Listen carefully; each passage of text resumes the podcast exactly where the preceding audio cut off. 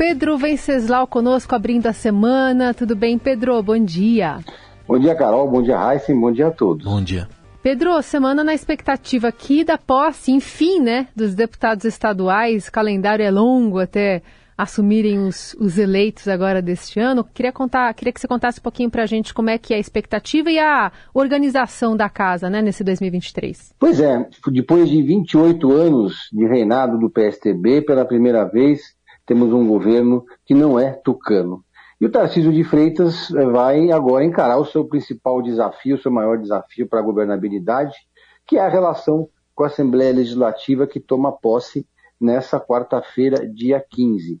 E aí a gente, é, o Estadão encomendou para a Codex, que é uma empresa especializada em reputação de marcas, um levantamento amplo entre 1 de janeiro até 8 de março nas redes sociais, em todas as redes sociais de todos os 94 deputados estaduais de São Paulo para saber, os eleitos, na verdade, os que estão assumindo a nova legislatura agora, na quarta-feira, para saber o que eles acham e se eles defendem ou não o Tarcísio de Freitas. E 60 dos 94 deputados estaduais, uma base bastante consistente, é, entre 3,8 mil conteúdos publicados, fizeram a defesa pública do governador.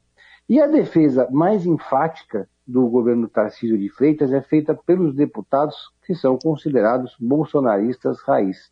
O que chama atenção, porque o governador Tarcísio vem aos poucos se afastando desse, dessa ala mais ideológica, digamos assim, do bolsonarismo, vem fazendo alguns gestos de aproximação até com o governo Lula. Nesse final de semana, deu a medalha da Defesa Civil para o ministro Múcio, é, é, no governo federal, teve três encontros já com o presidente Lula, tem dado declarações ali simpáticas e também apoiado pautas que deixam os bolsonaristas arrepiados, como, por exemplo, a aprovação da inclusão da cannabis no SUS e a inauguração do Centro da Diversidade, que vai ser um equipamento da Secretaria de Cultura para o público LGBTQIA+.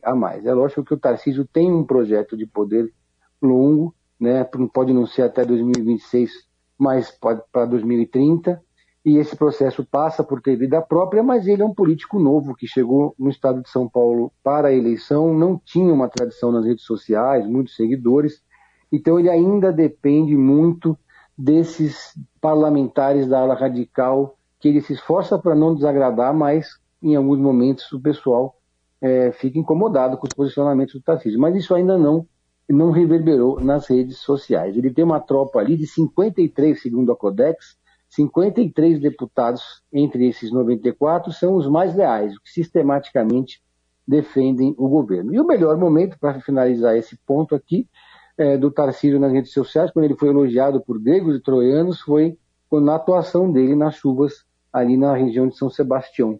É, ele mudou o gabinete para lá, teve uma atuação muito forte e foi elogiado por, por todos esses deputados que estão tomando posse agora na quarta-feira. Essa nova legislatura manteve um acordo é, que prevaleceu nos últimos 28 anos entre o PT e o governo. O PT apoiou a eleição do deputado André do Prado, do PL, que vai presidir a Assembleia, é, com o apoio do Tarcísio, em troca da manutenção da primeira secretaria, que é uma espécie de prefeitura da Assembleia. Então, é, curiosamente, não é o PT o partido mais crítico ao Tarcísio nas redes sociais, mas o PSOL que tem feito as críticas mais contundentes, Heisen e Carol. Falando no Tarcísio, ele até entregou uma medalha, não foi, Pedro, para o ministro José Múcio, pela atuação do ministro da Defesa, enfim, do, das Forças Armadas, no episódio lá da chuva no litoral norte.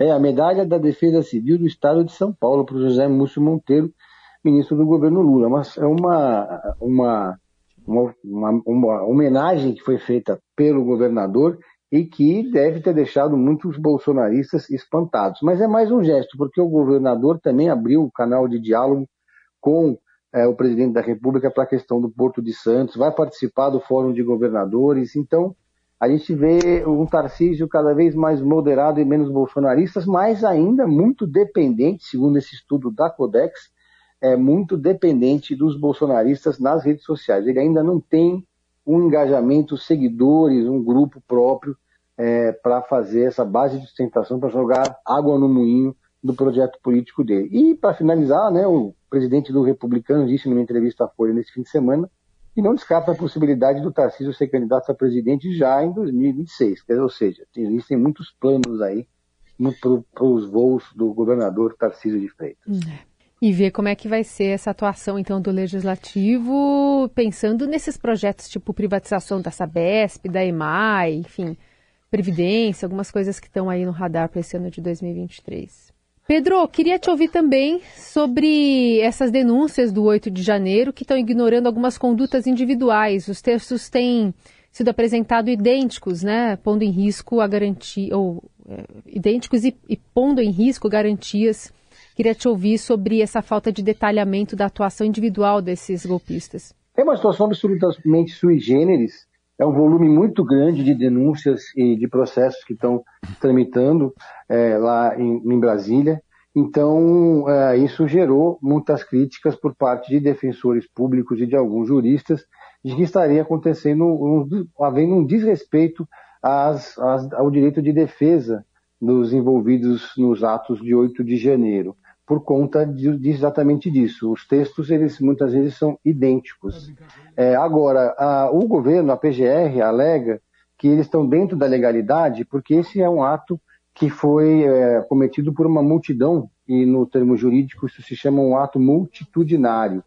E, ou seja, existe a previsão jurídica, segundo o governo, é, segundo a PGR, na verdade, para é, que seja feita essa estratégia, né?